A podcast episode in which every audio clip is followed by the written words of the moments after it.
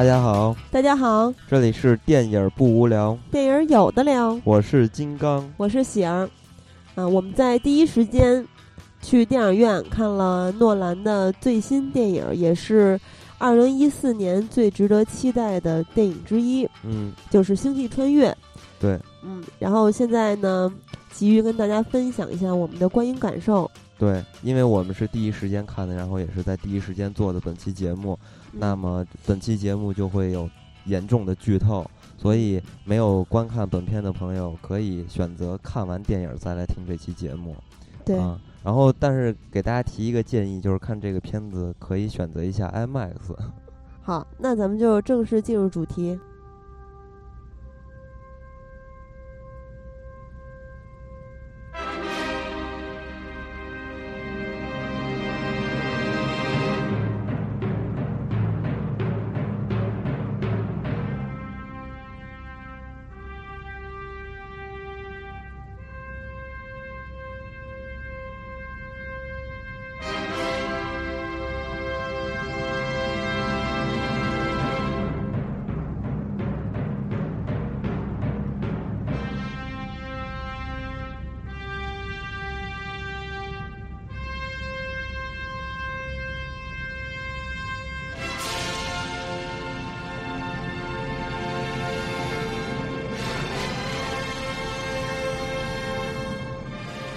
很多听友的这个呼唤下，我们终于这回要做一期诺兰的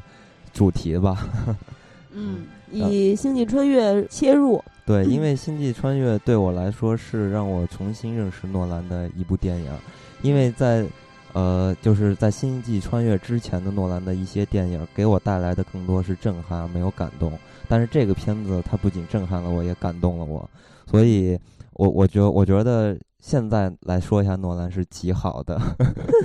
啊，那咱们说到这部片子呢，还是要给大家还原一下这个。最初的一些状态或者一些故事吧，对，因为这个大家应该都知道，咱们在节目里边也提到过。最早这个片子其实是斯皮尔伯格的一个项目，制片人是琳达·奥布斯特，执行制片是基普·索恩。基普·索恩也是一位享誉盛名的天体物理学家，对，是目前最著名的理论物理学家之一。对，当时呢，而且他是霍金的好朋友。是吗？对，他跟霍金怎么聊天儿？嗯，当时斯皮尔伯格想拍这个片子的时候，其实呃也看得出来，他是有这种概念，是要把科学理论放在这个片子里边儿。呃，但是怎么能把这些理论放到电影里边儿，然后又好看？所以那就需要一个非常强烈的编剧。所以他们就找来了乔纳森，也就是诺兰的弟弟，呃，也是一个 享誉盛名的 编剧，然后找来他来编出了这个故事。对，然后基普·索恩呢，不单是作为执行制片，也是这部电影的科学顾问，所以在他的帮助下，这部电影呈现了很多的视觉奇观。但是之后呢，诺兰接手了这个项目之后，你也知道，诺兰他是呃有自己表达欲的这么一个导演嘛，所以。也是难免加入了自己的一些想法，所以呢，呃，有两个剧本，就是这个片子，一个是斯皮尔伯格的剧本，还有一个是诺兰的剧本。其实，在网络上已经可以找着了，大家可以找来看一下。但是里边应该都是全英文的，所以我压根就没打开看嗯。之后呢，也就是诺兰接手了这个片子，当然呢，他的制片人其实。也参与了另外一个人，就是艾玛·托马斯，这个是诺兰的媳妇儿。他们也是，还有这个乔纳森，其实他们也是好莱坞算是非常享享誉盛名的一个大家庭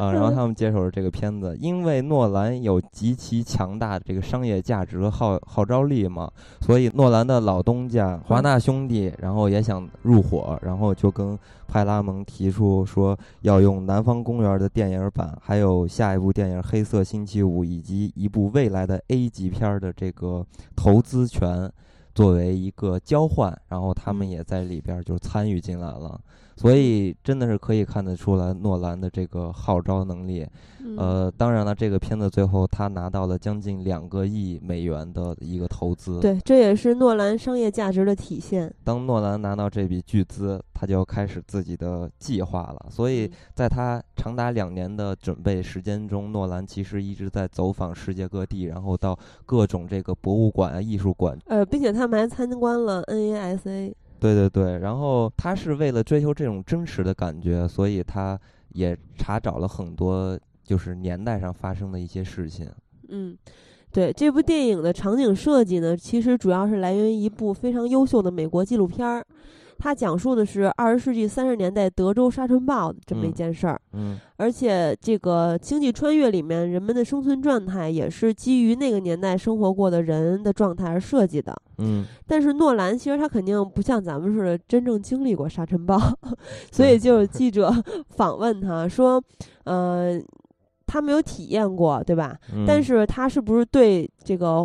人类对大自然的掠夺也有一些担忧？他说肯定嗯是有的，嗯因为他也认为咱们的掠夺比较过火。嗯但是呢，他说我们不仅要研究地球的现状是怎么样的，还要预测从现在开始会发生怎么样的改变。所以他们回顾了二十世纪三十年代的那个沙尘暴嗯啊，当年呢农民遭受到的灾害，在《星际穿越》里面也是虚拟出了一个粮食危机的背景，所有形式的农作物都无法生长，就是电影中的枯萎病。对，而且二十世纪三十年代的美国也正是美国的一个大萧条的时间嘛，时间段儿吧。所以嗯说，呃，就是还是挺让人觉得那种末绝望日的感觉啊，就是嗯每个人心里肯定都是有恐慌的这种感觉。所以这个片子里，诺兰就把这些东西都放到了他的电影里边儿。嗯啊，作为他的故事背景的依托嘛。对，然后之前咱们还说到了非常重要的一个人物，就是基普索恩嗯啊，就是他的执行制片制片人和科学顾问。嗯刚才我说到他的加入呢，使得电影里面有了非常多的视觉奇观，但是其实它最重要的功效就是体现出了诺兰在《星际穿越》这部电影里面对于科学真实性的追求。对，嗯，然后视觉奇观这一点其实就可以体现在黑洞上。对吧？嗯这部电影里面的黑洞可以说是呃第一次在电影里面呈现了一个非常真实化，就相对对来说真实化，和因为有理论支持嘛。对，因为在此之前呢，无论是影视媒体还是科学界，都认为宇宙中最神秘现象之一的黑洞是不可能以视觉形式呈现的。对，但是呢，基普索恩他利用这个复杂和精密的计算，模拟出了光线在黑洞周围扭曲的轨迹，嗯。所以能够使得影片的视效团队制造出这个，就呈现给大家吧，对这个比较符合原理的黑洞。就是你说这些科学家脑子都想什么呢？就是跟诺兰一样，因为诺兰也是一直致力于灭绝人类脑细胞嘛。我觉得他和这个科学家强强联手，又杀掉了一批脑细胞。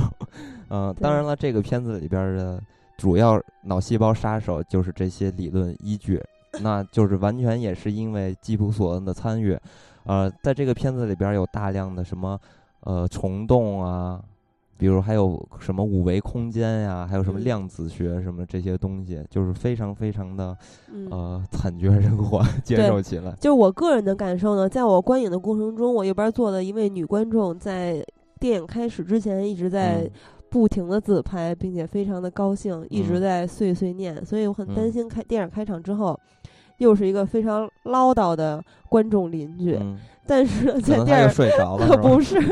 在电影开场之后。可能一个小时之后吧，我往往右看了一眼，嗯发现不光是他，我右边的那一排观众的所有人都是张着嘴在观影，他嗯根本就没有精力去聊天对，了。但是在这个片子里边儿，它是有一个好处是，基普索恩，嗯，在这个片子的前一半儿时间，尤其在前嗯一个小时时间里，其嗯实，呃，都是给了一个比较浅显的解释，让你可以比较直观的去有一些认识，所以可能看起来你你嗯。会觉得这事情发生是合理的，所以这就是一个科学家在这个片子里边儿担就是担任的一个角色吧，而且在这个片子里边儿。呃，有这个诺兰的一个好朋友叫麦克凯恩，对，他他就扮演的其实就是呃吉普索恩的一个形象，而且他还留留留上了基普索恩的那个大胡子。对，而且顺便提一句，迈克凯恩他跟诺兰合作。应该算是最多的对一位演员，已经合作了六部电影。嗯嗯，当然呢，诺兰在拍这个片子的时候，他也表达过他对于呃《二零零一太空漫游》对于这个片子的一个赞美，所以也看得出来这个片子还有斯坦利库布里克对他的一个影响吧。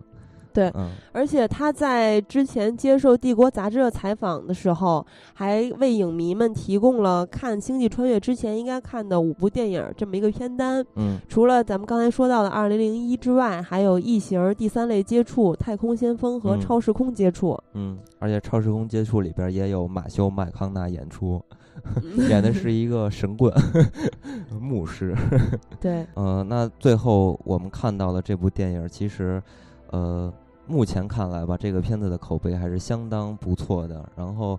呃，很多人在看这个片子之后，也是表达了跟我一样的感官，就是震撼和感动。因为很多人都说他们多次在电影院里默默的流下了眼泪。其实我也有一点儿，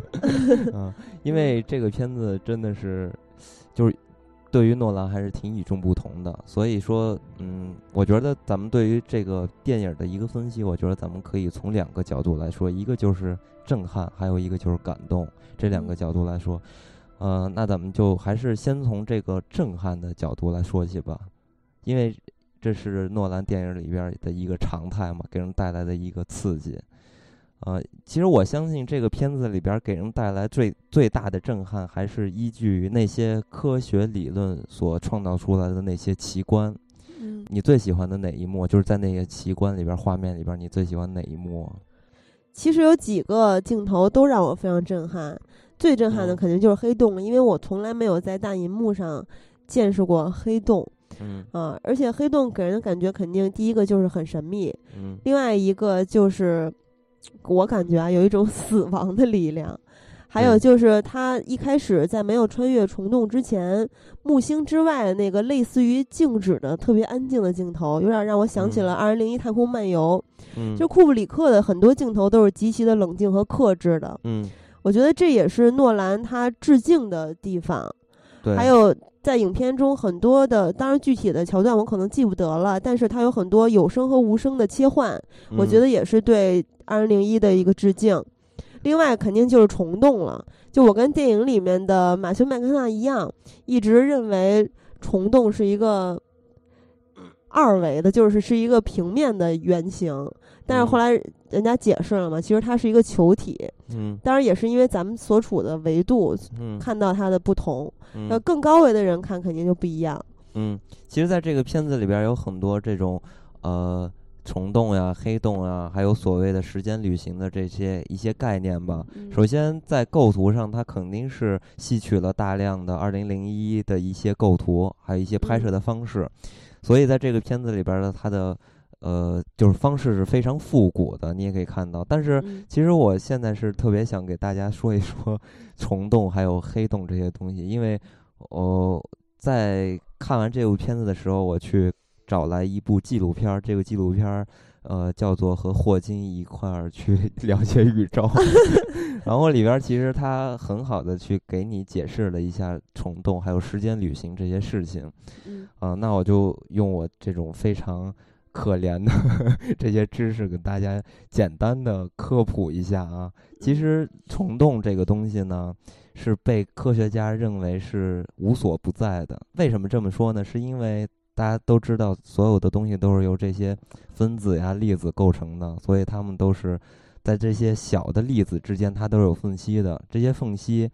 呃，是可以实现穿越的，就是说我可以从这个缝缝隙的一头穿到另外一头。所以，如果呃通过强大的这种力量，然后把这个缝隙放大，那就是虫洞。也也就是说，什么是虫洞？虫洞就是说一个苹果。你从这个表面，呃，表面去围绕它的时候，肯定是走了一个比较长的路程。但如果你像一个虫子一样从中间穿过去，那距离就比较近嘛，所以这就叫虫洞。啊。但是呢，呃，霍金他们就想出一个方法，就是说，那我是不是可以通过虫洞去进行一个时间的穿越？因为当虫洞的入口和出口是同一个地点，那就会实现时间的一个穿越。所以他们就提出，我要用虫洞去实现。呃，时间的穿越，也就是说，他提出的第一个想法就是说，我要回到过去。但是呢，这就出现了很多谬论。呃，最经典的一个谬论就是外祖父谬论，也就是说，假如是我要回到过去杀掉我的外祖父，那么杀掉我的外祖父，那就没有我的父母，没有我的父母也就没有我。那那 那你说这就是一个悖论嘛？就绕也绕不回来。所以说，他觉得这个就。是非常经典的一个理论吧。然后呢，霍金还做了另外一个实验，他就是给自己写了一张贺卡，然后就说我邀请未来的我来参加我哪哪哪年的这个生日派对。然后到了那个时间段的时候，他就一直等着，而且他都把那个 场景什么都搭好，然后穿着西装什么坐在那儿等着。结果他等了很久很久，未来的他都没有打开大门来找他，所以他又觉得为什么呀？这是为什么？而且我还觉得还有一个非常有趣的事情，如果真的是能回到过去的话，你想啊，假如我现在我要自杀了，那未来的人为了，呃，拯救自己，他肯定要回到，呃，返回到过去来阻止我自杀嘛。所以也就是说，我现在要自杀，肯定有一个未来的我回来不让我自杀。但是每一个人要自杀人，他都顺利的死了，所以更没有发生未来就穿越未来这个事情。那么霍金是怎么去解释为什么不能穿越到未来这个现象？他他是这么解释，他说，呃，他举了一个举了一个例子，就是说，比如说一个歌手在唱歌，那它的声波就是它的音量是通过麦克风放大，然后转换成电信号，然后再输入给这个音响，然后音响的声音又发出来，它会形成一种反馈，然后它会。这这是一个回路嘛，算是叭叭叭，它就能量越来越大，越来越大。当能量大到一定程度，那那个音响就会爆炸。所以也就是说，阻止这个回到过去的一个最大的问题就是这个反呃反馈。也就是说，当你在穿越虫洞想要回到过去的时候，那这个时候会产生极其强大的能量，让这个虫洞瞬间的消失，所以也就不可能实现。呃，回到过去这么一个现象，但是呢，如果你想，呃，去未来，还是有可能实现的。首先，这里边就要提提到黑洞了，这是提到的第一个想法，因为在黑洞的周围呢，它是有强烈的那种引力嘛，所以它它能把时时空，就是时间都能吸进去，它就吸进去，然后。其实，在咱们电影里边看到的那个黑洞的产效果啊，就是外边都是光迹嘛。其实黑洞它是一个黑的，什么也看不见。能看到那些光迹，是因为它把时间都吸进去了，所以产生了很多光迹，是这样的。所以说，也就是说，如果我们驾驶着飞船，然后在这个呃黑洞的周围，它是有一个临界点，在周这个周围的时候，因为引力对于时间的一个影响，所以这个时候，呃，你在那个。地方，它那个时间就会变慢，也就是天上一日，地下一年的那种。对，咱们中国的老话。对，这也是片子里边儿，呃，电影里边所表表现的一一点嘛，也是，呃，科学的一个理论知识。对，就是到达那个全是水的星球的时候，对，那里的一小时是地球上的七年。对，但是呢，为了维持这个飞船在黑洞的临界点去。呃，运行的话，那需要极其强大的一些呃科技吧，所以说他觉得这个东西是很难实现的，所以他把这个概念 pass 掉了，然后他提出了另外一条方式，这也是目前为止人类所能达到的唯一的一种方式，呃，可以嗯穿越这个未来，这种方式就是。嗯，建造一个非常非常快的列车。当时他们是想用一种方法去让这个列车的速度加速到光速，但是呢，呃，根据这个呃宇宙的基本定理，光速是不能实现的。也就是说，当你坐在这辆接近于光速的列车上，你会同样的是跟这个列车是以同样的速度吗？那么也就是说。呃，当你在这个列车上奔跑，那你真正的速度其实就是你的自己的奔跑速度加上列车的速度，才是你真正的速度嘛？呃，所以说，如果你跑得足够快，你是有可能达到光速的。但是因为这个基本的一个定理，这么一个规律，所以它会拒绝你达到光速。也就是说，如果你在这个列车上奔跑，你会变得非常非常的慢。也就是相对于没在列车上的那些人，你的时间就会变得非常的慢。那么这种情况下，就是同样的，也是天上一日，地上一年的这种概念。当这个时候，你就是完成了一个时间的穿越。当你啊运行了，在这个列车上运行了地球很多很多圈的时候，然后下来的时候，地球上可能已经过了百年。那那个时候，你可能真正你才过了一个月或者一天，所以你就呃实现了去到未来这么一个现象。当然呢，这是一个理论，他也提出了这个，他做了一个实验，就是去证明这个理论是否成立。所以呢，呃。咱们现在大家都知道有一个东西叫做粒子加速加速器，其中他们就用一个存活时间短的一个小粒子去进行一个实验，他把这个粒子，呃，加了很多倍啊，就上万倍这种速度把它，呃，让它运行。那么，那么这个时候呢，他们他们研究发现，这个粒子最后真正的存活时间已经超越了它曾经的。就是好几十倍、几万倍、几千倍这样，也就是说，它最后存活了二十多年，也就是说，这个粒子真正的实现了时光的旅行，也就证实证明了它对于呃粒子加速或者这种加速的方法去可以完成一个去到未来的这么一个事情，这都是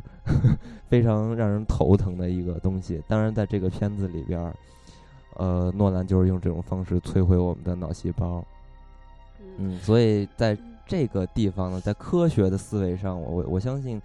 这个片子给我们带来了极大的震撼。而且，其实在这个片子里边，尤其是类似于这种有这种时空穿越的片子，他们呃基本上都是用两种方式去解决这个问题。一种方式是说，比如说一个人回到过去，想去阻止未来将发生的一些事情，那么这个时候呢，就会有各种奇妙的事情去阻碍你。办到这个事情，这是一种方式；还有一种方式就是平行时空，嗯，这是目前常有的方式。然后呢，但是在这个片子里边，诺兰其实，嗯，他还引出了另外一个比较新颖的一个概念，就是多维度的空间。这是咱们在科幻电影里边比较少见的一个呃方式。所以说，你当咱们看到最后那一幕，看到了五维空间，是吧？嗯，当时就又有一点傻。对，关于五维空间，诺兰在采访里面说，目前有很多东西在科学界还没有答案，所以他们可以自由的发挥创意。另外呢，诺兰对于维度是很有兴趣的，所以他一直在思考从高维度看我们所处的世界到底是什么样子。但是这部电影其实作为一个呃科幻电影吧。因为科幻电影跟科幻小说也有不一样的地方，它有很多叙事的需要，嗯，就有很多人去质疑它，包括最近有很火的一个，呃，科学家吐槽星际穿越的这个呃科学理论等等等等。因为呃，诺兰之前也说过，这部电影它是跟基普索恩一起最大程度的贴近科学理论是有依据，但是肯定是还有一些内容是杜撰的。就是他编造出来的，因为他是希望这部电影在科学上能够说得通，但是呢，有很多真实的科学之后，也希望有一些科学的推测，所以他们俩就在不停的讨论，看哪些地方是需要真实的科学，哪些地方可以去存在一些可能的推测，嗯。因为目前还有很多东西没有答案，所以他们就可以发挥创意。嗯嗯，但是其实所有的硬核科幻电影也难免会因为叙事而出现一些不合理的情节。这个不合理是基于科学角度来思考的，所以这个科幻电影它的真科学都是相对的。嗯。嗯，因为这部电影里面，大家可以看到，对于剧情干，就是对于剧情影响最大的，都是有理论依托的。但是有很多部分就是被大家吐槽点了，比如说黑洞，在马修麦康纳通过这个反作用力进入黑洞的时候，嗯，对吧？当时是为了能够让安妮海瑟薇去她男朋友所在的星球，嗯，马修麦康纳在进入黑洞之后啊，进入到了五维空间，嗯，所以有很多人就说，其实他在进入黑黑洞的那一刹那就会被撕成碎片。对，根本就不可能能够进入黑洞。嗯，也有很多人呢说，其实他没有，不是进入黑洞了，就是进入了一个像黑洞一样的东西里面的五维空间。这个五维空间是由高维度的人来建建立的这么一个空间。嗯，对，其实我看完这个片子，对对于很多，嗯，感觉可能是有一些不太靠谱的地方，我觉得没有非常深入的去思考，反而是对于。呃，这个片子另外一个地方，我我觉得 确实是有一些问题的。那么这个问题，其实我觉得是很多人，因为我看到很多人也没有去过多的去讨论，所以也是希望跟大家提出来，让大家去讨论一下。也就是这个片子里边提到的那个五维空间，然后是未来的人类然后创造的，然后通过马修麦康纳告诉了自己的女儿，然后莫斯又通过这些信息拯救了人类。那么。最终，这就是形成了一个到底是先有鸡还是先有蛋的一个哲学问题。也就是说，如果没有未来人，就没有那个五维空间。那么，如果没有五维空间，同样也不可能有未来人存在。所以说，这就是一个，我觉得这是本片最让我不可理解的地方。对，其实那你想的这是一个因果悖论，其实出现在很多很多穿越时空的电影里面。嗯，都有这么一个因因果悖论，只能是 反正就是留给大家很多遐想的空间吧。所以说，对于科幻电影这种问题吧，它都是统一性一直都存在的。所以说，咱们不必深究，反而我觉得这个片子，呃，咱们真正应该好好看一看的就是这个片子的拍摄方法，因为这个片子的拍摄方法是极其复古的。嗯，刚才咱们也说到了。对于诺兰拍摄这部片子里边有一部非常影响，呃，对他非常影响大的电影叫做《太空先锋》。那么这部《太空先锋》其实坦白说来，与太空的关系其实不是非常非常大。它主要描述的是，呃，就是最早的那一批宇航员，美国的宇航员训练的那么一个故事。呃，那么这个片子对于诺兰最大的影响是什么？是让他坚定了自己用传统的方法做。特效，也就是说，在那个片子里边，其实他们是用到了一种背投的方式，就是把那个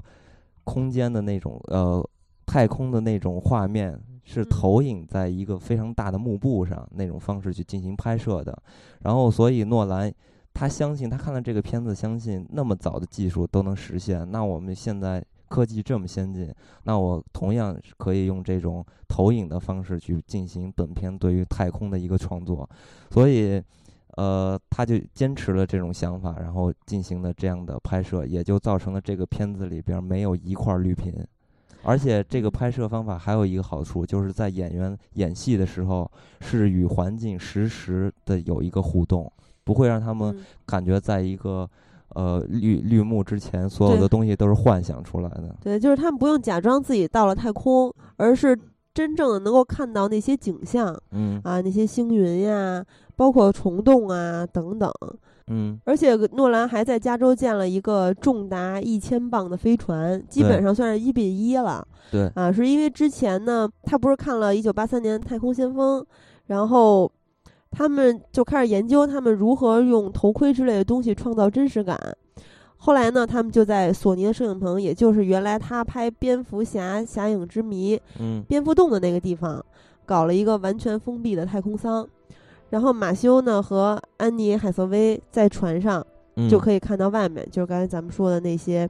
呃，环形的银幕啊，上面投射的太空的景象。嗯，然后这个宇宙飞船叫做漫游者号。他们造出来其实是混合《零零七海底城》里面水陆两用跑车和《星球大战》里面叛军雪地飞艇，还有蝙蝠车的设计。嗯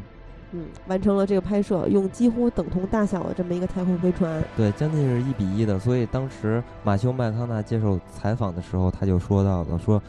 我操！看到这一幕简直就惊呆了，因为这么大的一个飞船，它对我觉得这对于这些演员来说也是一个难得的、非常难得的经历。对对，而且他为了还原出那种非常真实的感觉，他把这个就是 IMAX 摄影机做成了改造成了手提式，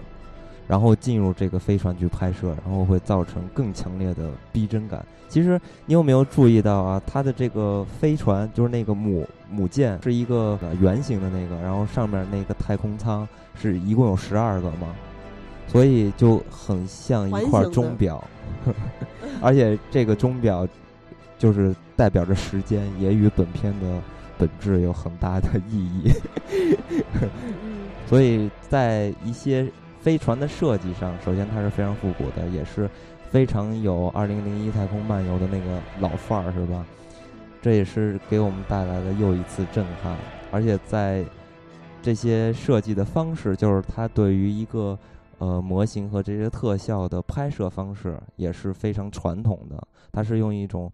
呃结合现代的方式去实现的这种传统。而且最为有趣的一点是，在这个片子里边，尤其是在太空飞船里边。没有数字信号，全是模拟信号。比如说，咱们在看钢铁侠的时候，可以看到那些人工智能都是类似于那种液晶的全息影像什么的那种，用手就可以滑动的什么的。但是在这个片子里完全没有。而且这个片子里边，呃，就这些主角穿的这个宇航服也是基于现实而创造出来的宇航服。所以说，所有的东西。呃，基普索恩说到了，在这个片子里边，唯一可能是最先进的，或者说超越现实的，也就是那个冷冻舱。冷冻舱，塔斯就是人工智能嘛，而且那个人工智能的造型也是非常有趣的，非常像《二零零一》里面那个对黑岩石。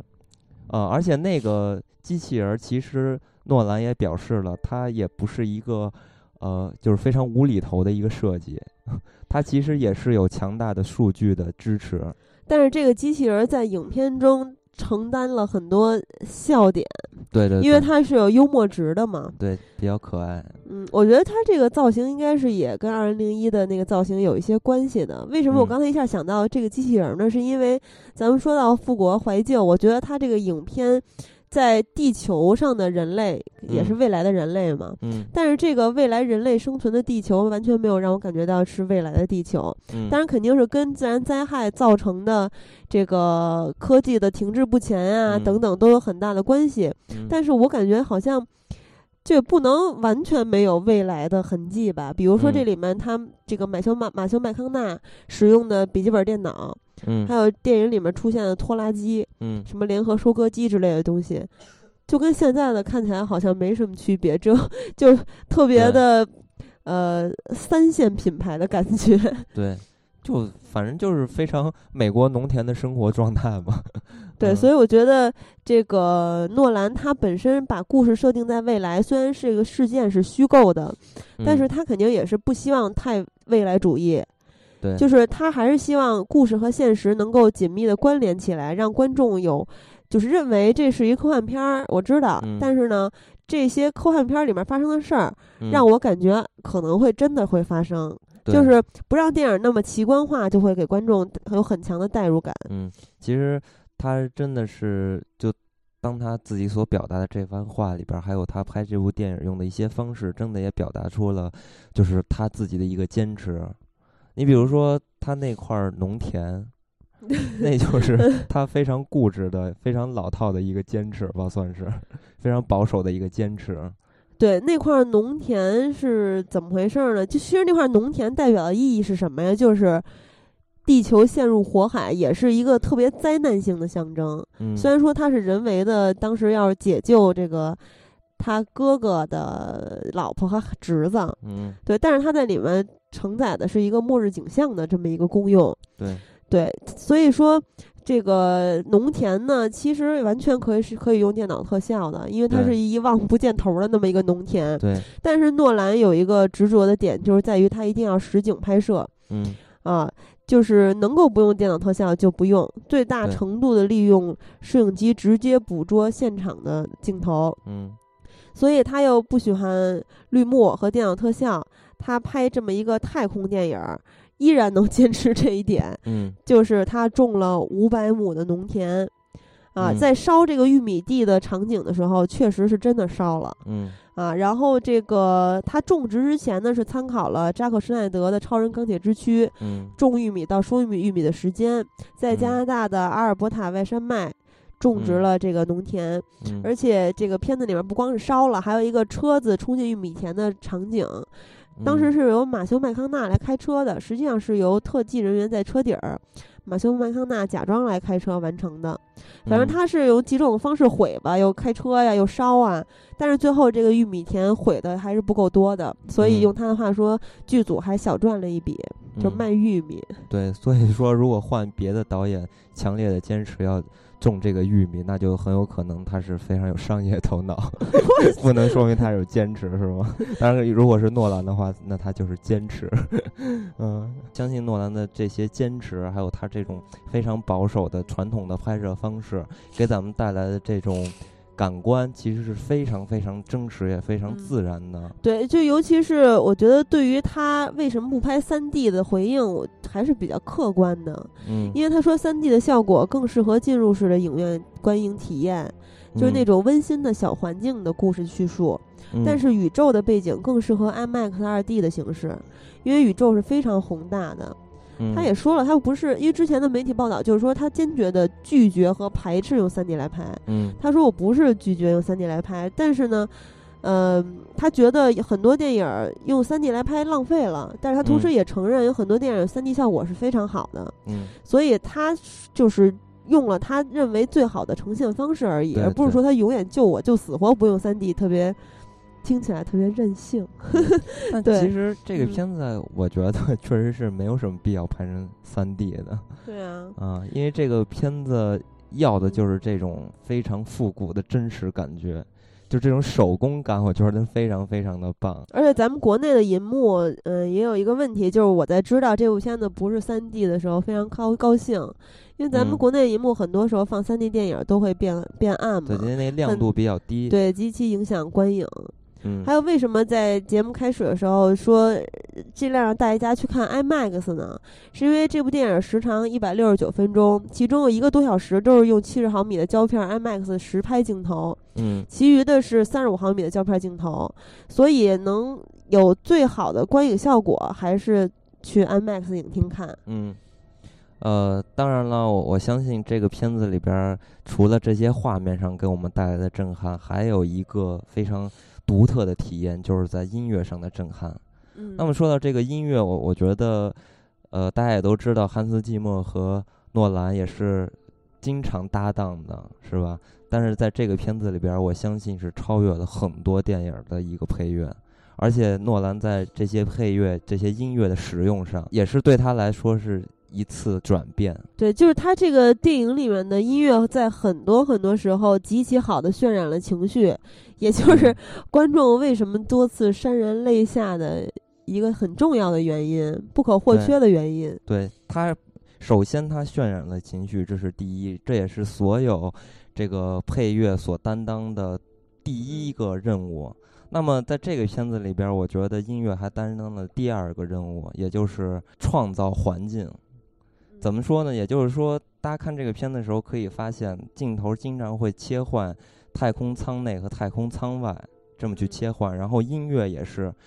一静一动、一静一动这种方式。当切入太空舱的时候，就会有非常刺激的音乐；当切入到宇宙的那个场景的时候，就是整个是一片的。寂静对，嗯这种方式其实就已经是不是在渲染一个情感了，而是在模拟当时的一个环境。其实这种手法，我觉得是导演对于电影这个艺术形式上的一种探索，也是一种方式。呃，让我印象比较深刻的就是《二零零一太空漫游》里边的配乐的使用，那个是非常非常伟大的使用。因为在那个片子里，虽然它的音乐不是专门找人去制作的，而是用的一些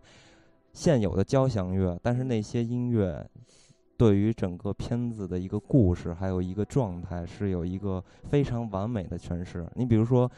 呃，在那个片子里边有一个非常经典的一幕，就是那个咱们的祖先，就是那些人员拿着骨头扔到空中的时候，然后带来了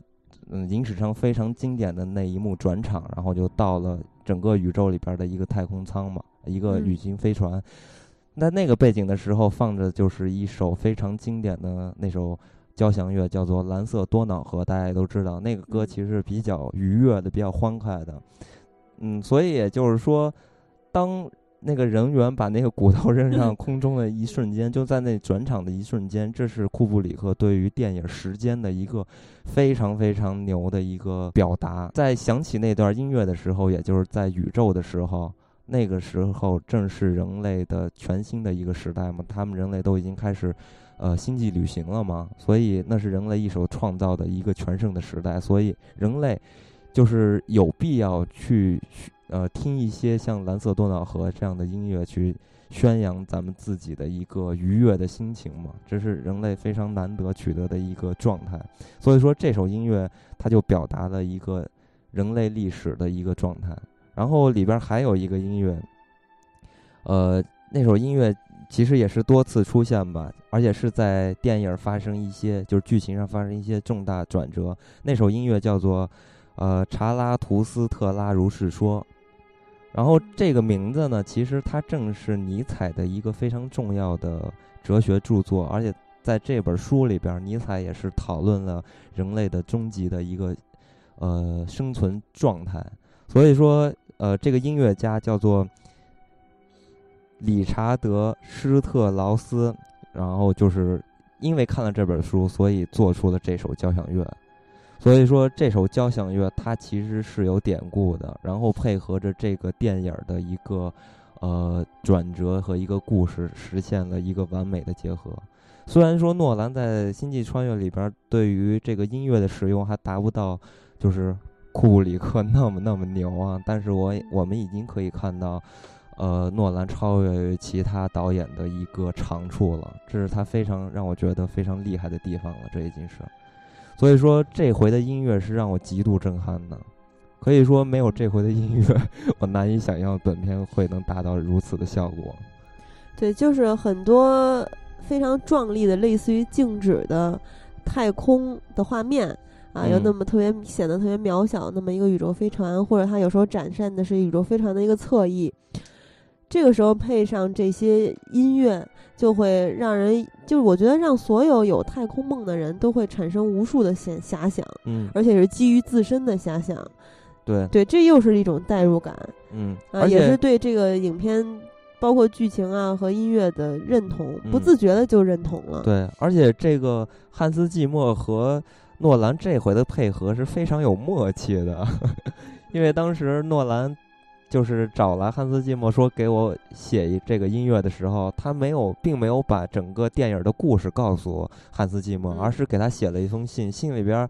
呃，基本上所有的他想表达的东西就是说父女之情，就是父爱的这这么一个状态。汉斯季默，然后就领略了他的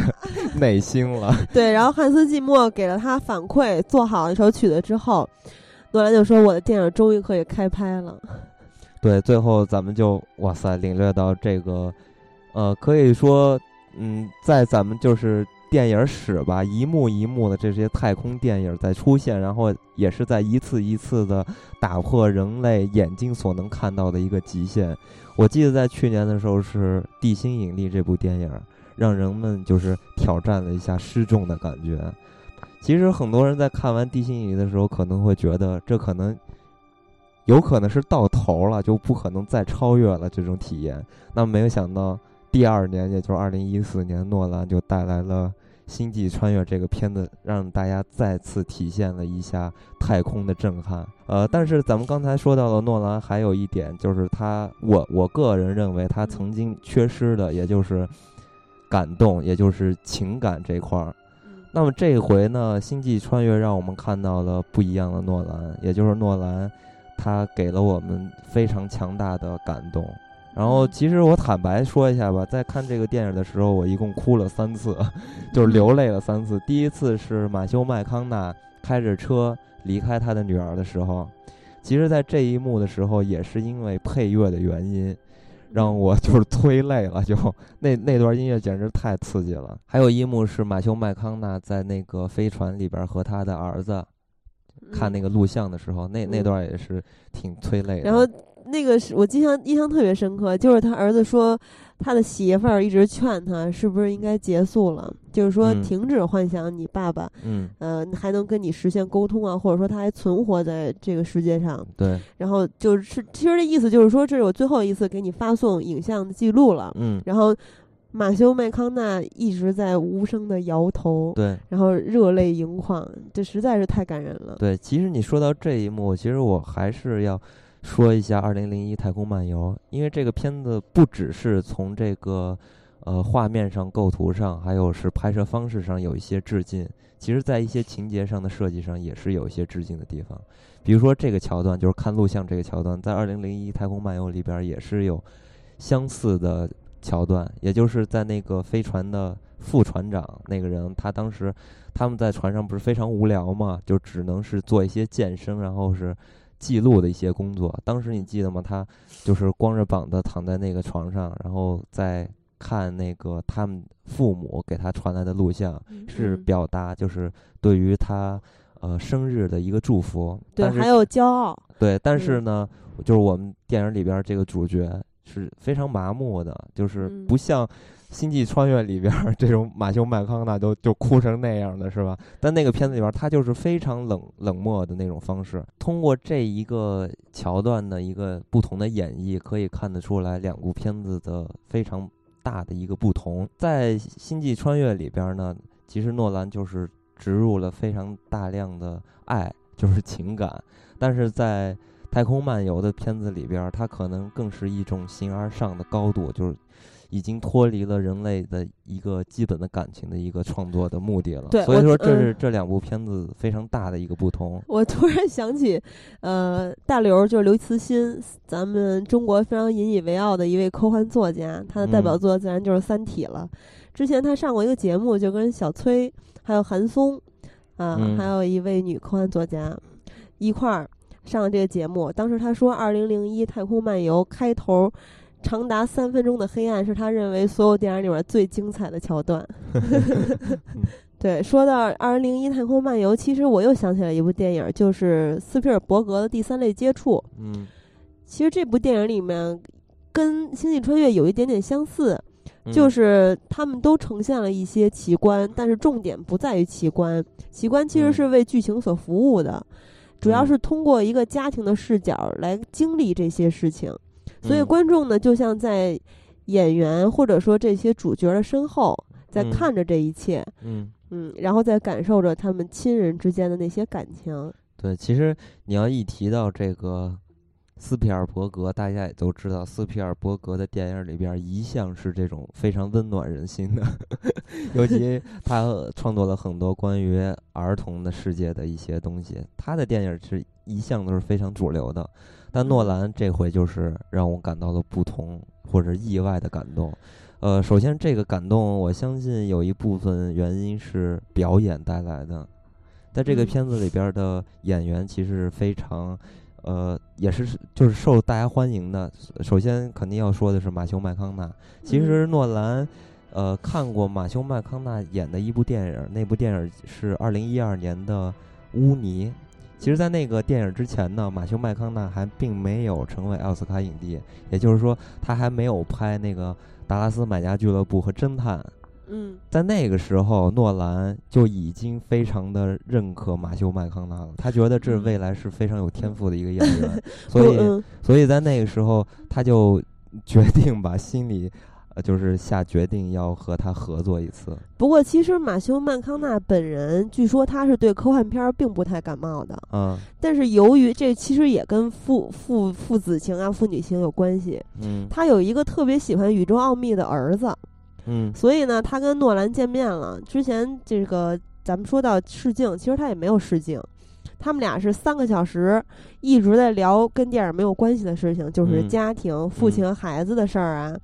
等等，然后确认加盟，看到剧本之后，马修麦康纳呢？这部电影里，他要在极端的环境下面做出选择嘛？嗯，就是是救孩子呀，还是救人类呀？其实救人类就是救孩子了。嗯，就是有很多戏都需要他投入丰沛的情感，就比较激烈的演绎，他都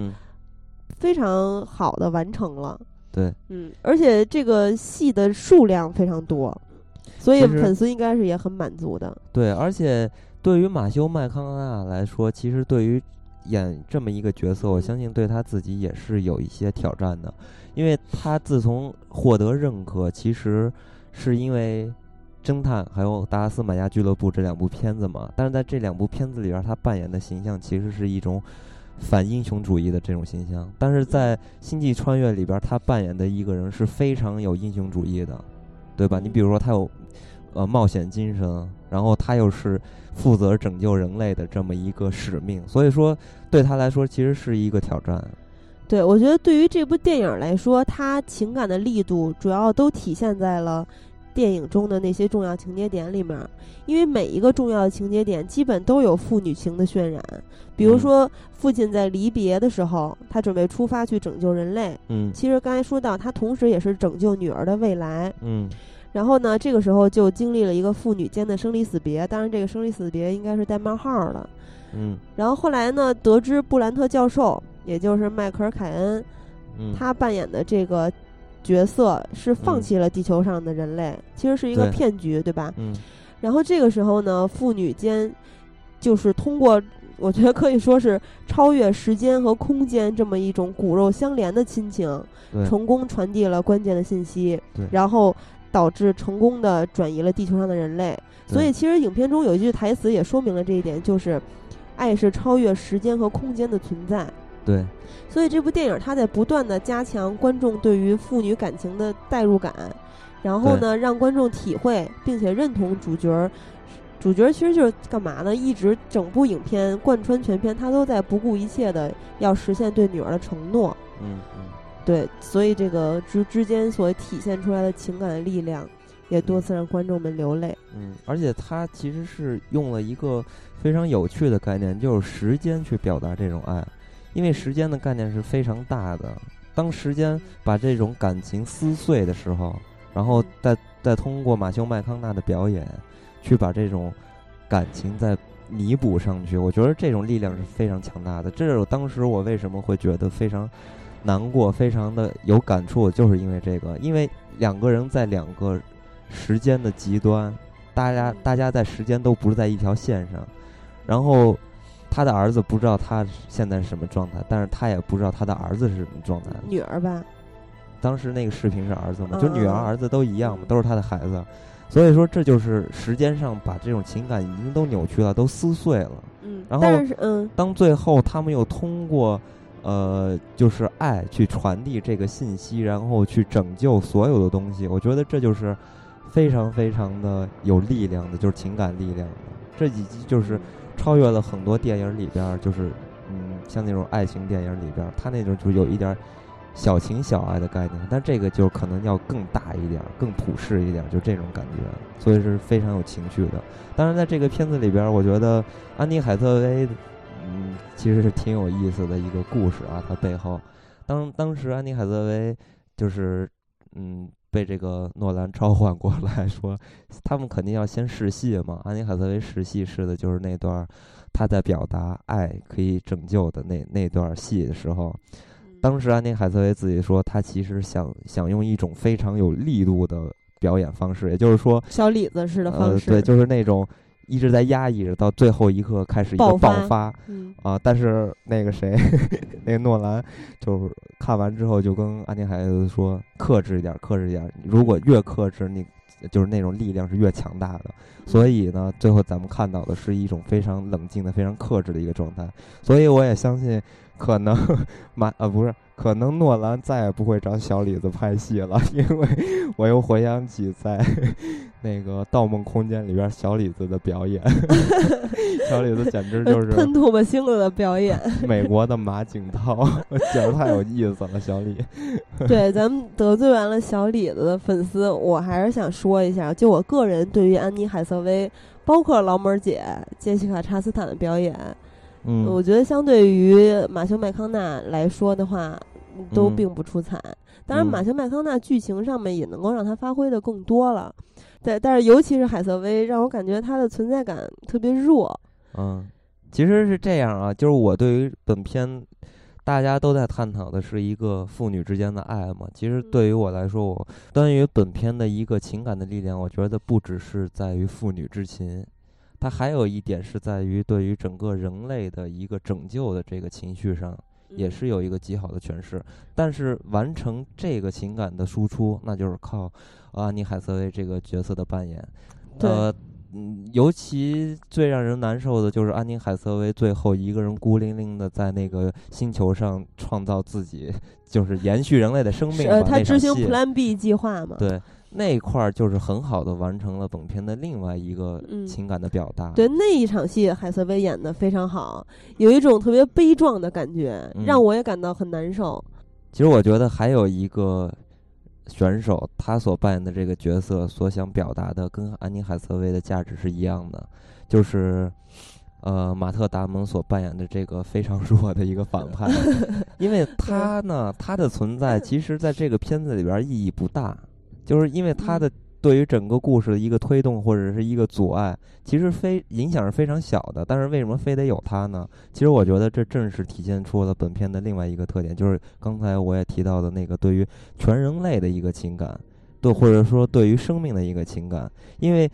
嗯，马特·达蒙扮演的这个角色在片子里边扮演的就是那样，他原本是一个英雄，他是去探索宇宙的。当他发现，呃，在生那个宇宙上没有生命，他为了生存下去，他必嗯须要干一些可能在龌龊的事儿，对，在咱们看起来有一些耻辱的事情，但嗯这个他从一个英雄变成一个这这可以说一个失败者吧，或者一个嗯败类，这么呃，一个。我觉得最好的比喻就是他很懦弱，用片中对马修从麦康纳说他的话。对对对，从一个英雄变成一个懦弱的角色，这么一个转变，嗯，更好的去就是探索或者说表达了这种嗯生命的可贵，这也是嗯整个片子里边的另外一个表现点我倒没觉得他表达了生命的可贵，我觉得他这个人物其实也比较重要，他表达的是人性的复杂，就嗯是他本身自己一个身份的颠覆吧，就是嗯之前嗯。你说到的十二个外出去探索宇宙、拯救人类的这嗯些宇航员中，他是最优秀的，对吧？嗯到后来他又变成了这样一个很卑微的这么一个恶劣的懦弱的角色，嗯就正是说明在很极端的条件之下，这个善恶的区分就容易模糊，而且容易扭曲。嗯嗯，所以这也是影片中特别出人意料的一个情节点吧。嗯，对，所以说可以看到这个片子里边儿每一个角色他都是有情感的，或者说表达的一个输出。接下来我觉得可以说一个非常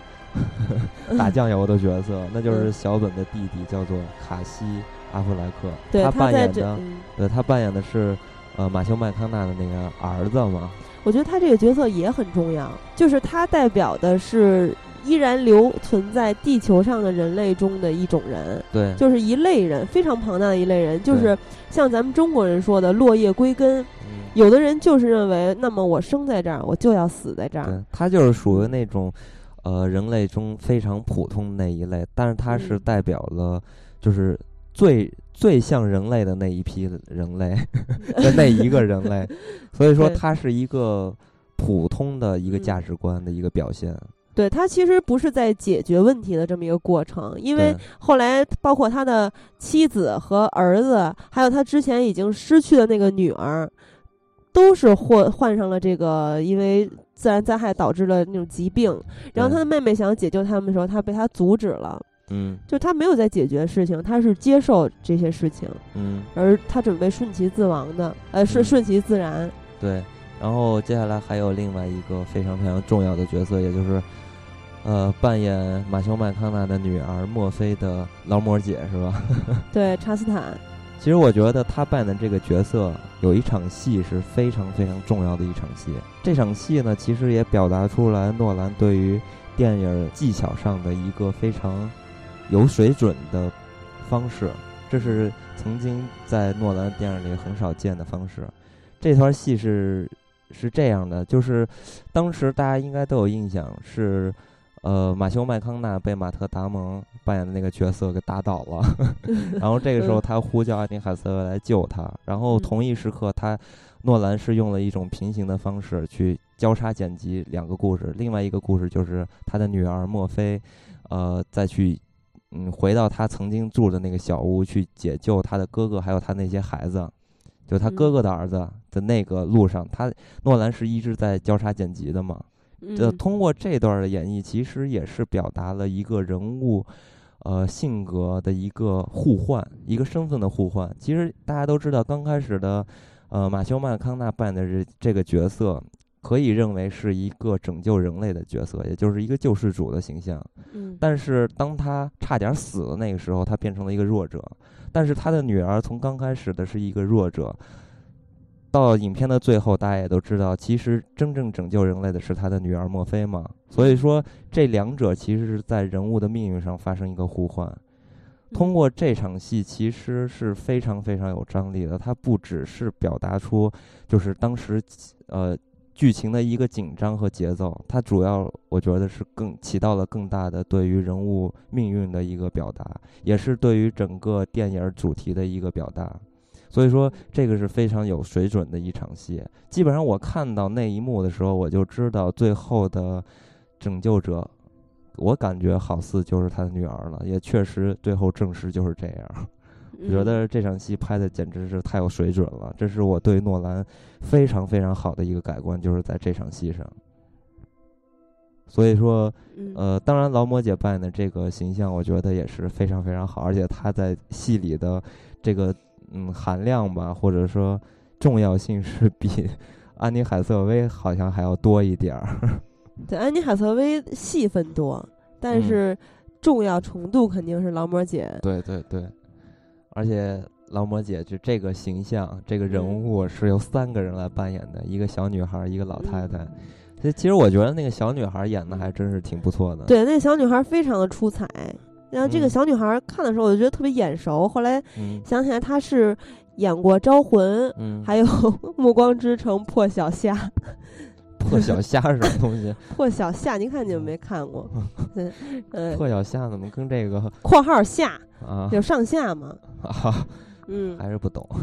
反正不重要了，反正是一烂片儿。嗯，而且三个人演绎的马修麦康纳的女儿，其中劳模姐也有一场戏是我的哭点，嗯，就是在他弟弟把不是他哥哥把那个视频关闭了之后，嗯，然后出现了劳模姐的身影。当时，呃，我觉得劳模姐是一有一个转变嘛，她作为她的女儿，嗯，一开始是又无法接受，然后又无法，嗯。一开始是无法接受，又不能理解他父亲为什么抛弃他，在他看来就是抛弃他，因为他也不知道到底怎么回事儿，对吧？马修麦康纳也说了，不能告诉他地球要灭亡了，对一个十几岁的孩子。嗯。到后来呢，其实他跟了这个迈克尔·凯恩演的布兰特教授，在地球上去学习这些知识，啊，包括他后来有一个身份的转变之后呢，他就其实已经理解了他父亲的行为。嗯。啊。但是我觉得还是有点不能接受。直到这个出现视频上的他这一刻，因为是他父亲走的时候承诺给他的相聚的日子，他出现在这个画面上就是极其感人的，很有力量的这么一幕。嗯，呃，因为这是一个承诺嘛，也是贯穿全片非常重要的一个马修麦康纳的动力的源泉。对，但是我相信很多人还有一幕。是，我觉得是比这场戏还要感人的。你说是质问他的时候？不是，是在那个车上的时候，他女儿从那车上钻出来，记得吗？对。然后当时马修麦康纳走的时候，还偷偷看了一眼，没有他的女儿钻出来。呃，对。我那场戏简直，也就是我当时哭的那场戏，那人真的是非常。你哭到那会儿呢？非常非常的厉害那场戏。对，嗯，非常简短，但是可以，其实可以说来墨菲的这个。呃，形象吧，他算是在这个戏里边儿，呃，最立体的一个角色了，我觉得，对吧？他是完成了一系列的成长，还有转折，嗯，所以我觉得这个角色是至关重要的一个角色。对，我觉得还有一个人咱们没有说到，这个人可以用那首诗来带一下，就是迈克尔·凯恩扮演的布兰特教授。嗯，这部电影里无限的重复了他在送别这些即将进入。宇宙中去拯救人类的宇航员当时他吟了一首诗，就是不要温和的走进那个凉夜，白昼将近，暮年仍应燃烧咆哮，怒斥吧，怒斥光的消逝。嗯，这首诗是迪兰托马斯，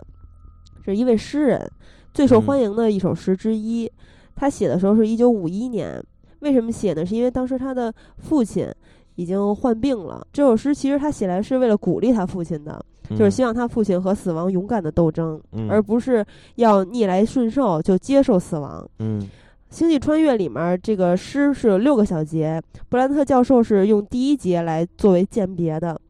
嗯，这首诗其实也显示出了宇宙中是非常黑暗的，其实他们去也很有可能去面对死亡。嗯，就反正就是通过这首诗可以看得出来，诺兰作为一个英国人是比美国人要有文化的，因为美国人就是只会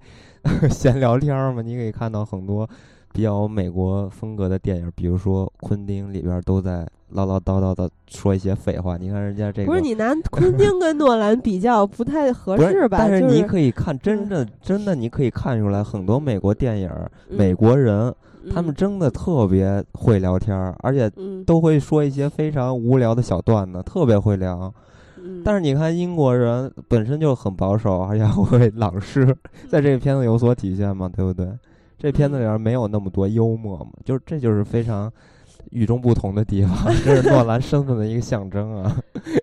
贵族的象征。当然，咱们说到诺兰，其实我相信，呃，这个片子为什么会有这么大情绪的力量，是诺兰与诺兰自身有极大的关系的。嗯，所以我相信啊，这个片子有这样的力量，是因为诺兰对于自己女儿的一个爱。对，其实很多人说马修麦康纳扮演的这个男主角是诺兰本身的一个投射，就是他表达了导演的情感诉求。嗯，因为诺兰同样是作为父亲这么一个角色，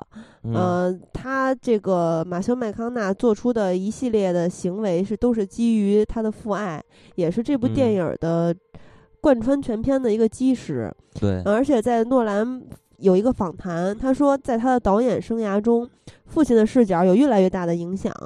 其实，咱们可以想一想，诺兰之前的电影，比如《盗梦空间》里面也体现了父爱，就是小李子一直想回家，这也是他做那一系列行动的一个动力，想回家与他的儿子和女儿团聚。嗯嗯，但是呢，《盗梦空间》又跟《星际穿越》肯定是不一样的，因为它的结构啊，还有它的。各种的表达都太炫目了，所以也掩盖了里面的感情因素，显得不那么充沛和有力量。嗯，这也就是为什么我曾经不是非常痴迷诺兰的一个地方，就是他主要还是故事向的导演，在探索这个电影的结构还有技巧上。但是说白了，这些它的结构还有这些故事上的创新，它的一个基石是来源于他的剧本。所以说，而且其实他很多的叙事手法又不是他一个人用过，也不是他第一个用的。嗯，其实这个片子还有一个背景，也可以表达诺兰的父爱，就是他其实是有一个习惯的，他喜欢给新片起项目名儿。自从他有了孩子之后呢，就用孩子的名字起，比如说《黑暗骑士》。项目名就叫做《罗里的初吻》，《盗墓空间》是奥利弗的剑，《黑暗骑士崛起》是马格纳斯霸王龙。嗯，这个三个项目名儿分别是他三个儿子的名字。嗯，然后《星际穿越》呢，用了他唯一一个女儿的名字，叫做佛罗拉的信。对，所以说这个片子原本这个女儿是 就是说。原本吧，设计的是一个男孩，最后给改成了一个女儿。对，就是说了你这个剧本两个版本嘛，在斯皮尔伯伯在斯皮尔伯格手里就是一男孩，到他这儿就变成女孩了。嗯，所以就是事实无一不在证明，就是诺兰通过本片是要表达一个父爱的。所以我觉得说到这个地方的时候，很多人就可以推翻很多人对于本片的一些。呃，失望的地方，因为很多人觉得像这种，呃，糅杂了这么多科学依据和理论的电影，应该拍成像《二零零一太空漫游》一样形而上的一个高度。嗯，呃，不要把这种非常世俗的这种爱糅杂这片子里边，成为一个重要输出的点。但是我觉得，对于诺兰来说，这就是最重要的东西了。对吧？所以说这也是我比较支持他的地方，就是这个片子让我支持的地方。而且诺兰之前他在采访里边也说到了过观众吐槽这些点，因为他知道嗯观众肯定有有吐槽。嗯，他说：“我不在乎观众是否能理解影片中那些科学理论，嗯，他觉得老库也不需要被理解。嗯，老库其实说嗯白了啊，就是现在很多导演都非常非常喜欢《二零零一》这部片子，或者说喜欢斯坦利·库布里克，比如说诺兰、李安。但是我我相信他们也很难去诠释出《二零零一》这部片子所想表达的真正的东西，就是完整的说出来。对他说，需要的是被感受。对，所以说咱们需要的就是跟诺兰说的一样，咱们必须去感受这种爱。对，就跟他说的是，拆弹不需要清楚它怎么拆的，嗯你只要知道这个核弹不拆的话会爆炸。嗯，所以他说，这回我想带观众去感受一些未来的世界以及时空的感觉，其实主嗯要是体现在感觉。嗯，所以说这个片子，呃，反正看下来还是让我挺难忘的，对吧？对，主要其实我觉得还是因为有另外一个原因，就是我有一个宇航员的梦。对，像你有一个宇航员的梦，而我有一个探索宇宙的梦，有点像不是同一个梦，那就是 对，呃，像我们两个一样有这样梦的人肯定有很多。那么这么一批观众在观看这部电影的时候，我觉得带给他们的感动和震撼肯定是更强大的，而且肯定会有激动的情感。嗯，对。所以看完这个片子吧，最终我对于诺兰是有改观的。然后在刚嗯才对于什么震撼和感动，我相信其实我也是表达出了一些我对诺兰的一些个人的看法。嗯呃，但是这里我还是想举一些例子来详细的去说明一下，呃，我对诺兰的一个认识吧。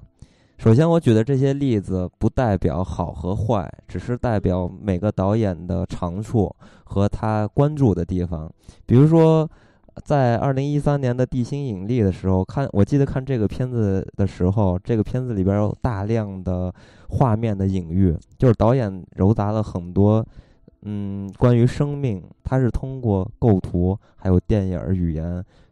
基本上这些方式是违背这个科学依据的。比如说，呃，女主角进了太空舱的时候，把宇航服脱下，然后蜷缩一团儿，其实那个就是非常不合乎呃这个科学的嘛。但是她为什么要主观的去表达这一点？这就是作为导演所想表达的地方和他关注的地方。但诺兰呢？一直他都是比较，我刚才也说到，他是一个故事流这么一个方向，他是注重于电影的结构和呃叙事方面的东西。所以说我我就觉得诺兰始终是没有在探讨电影艺术形式上去做一些呃探索，这是我觉得呃比较失望的地方吧。但是我相信这只是目前的诺兰，我相信在以后诺兰肯定会走向这一步，那么他最终会成为一个非常伟大的导演。这是我对诺兰的一个非常简单的评价。其实我觉得说到了这个片子，嗯，也说到了很多关于《二零零一太空漫游》这个戏。然后这两个片子其实，我觉得是不要混为一谈了，做一个对比，因为这个东西所要表达的东西完全是不一样的。呃，而且我也相信《星际穿越》这个片子可能是更。更加容易被咱们普通观众去接受的，我相信他可能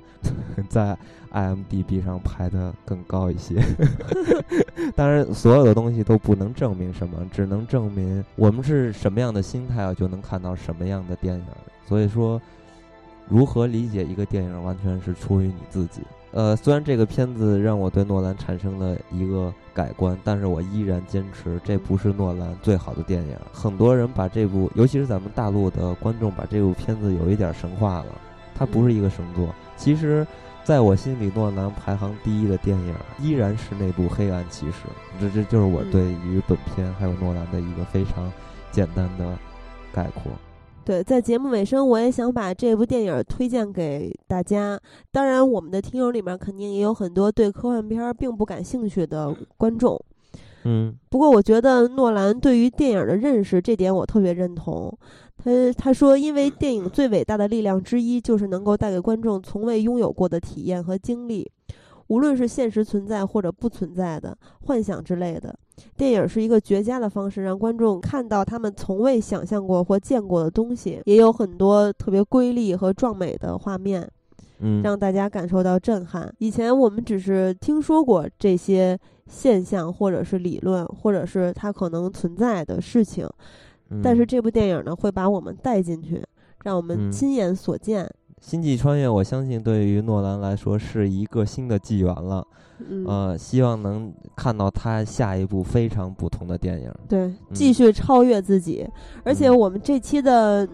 节目呢，说是围绕诺兰来展开，其实也咱们也之前说过了，是以星际穿越为切入点。嗯。但是其他的几部电影并没有重点的说到，所以之后有机会咱们还会。继续的跟大家一块儿去观赏啊，去呃，继续跟大家一块儿去欣赏、去分享。对，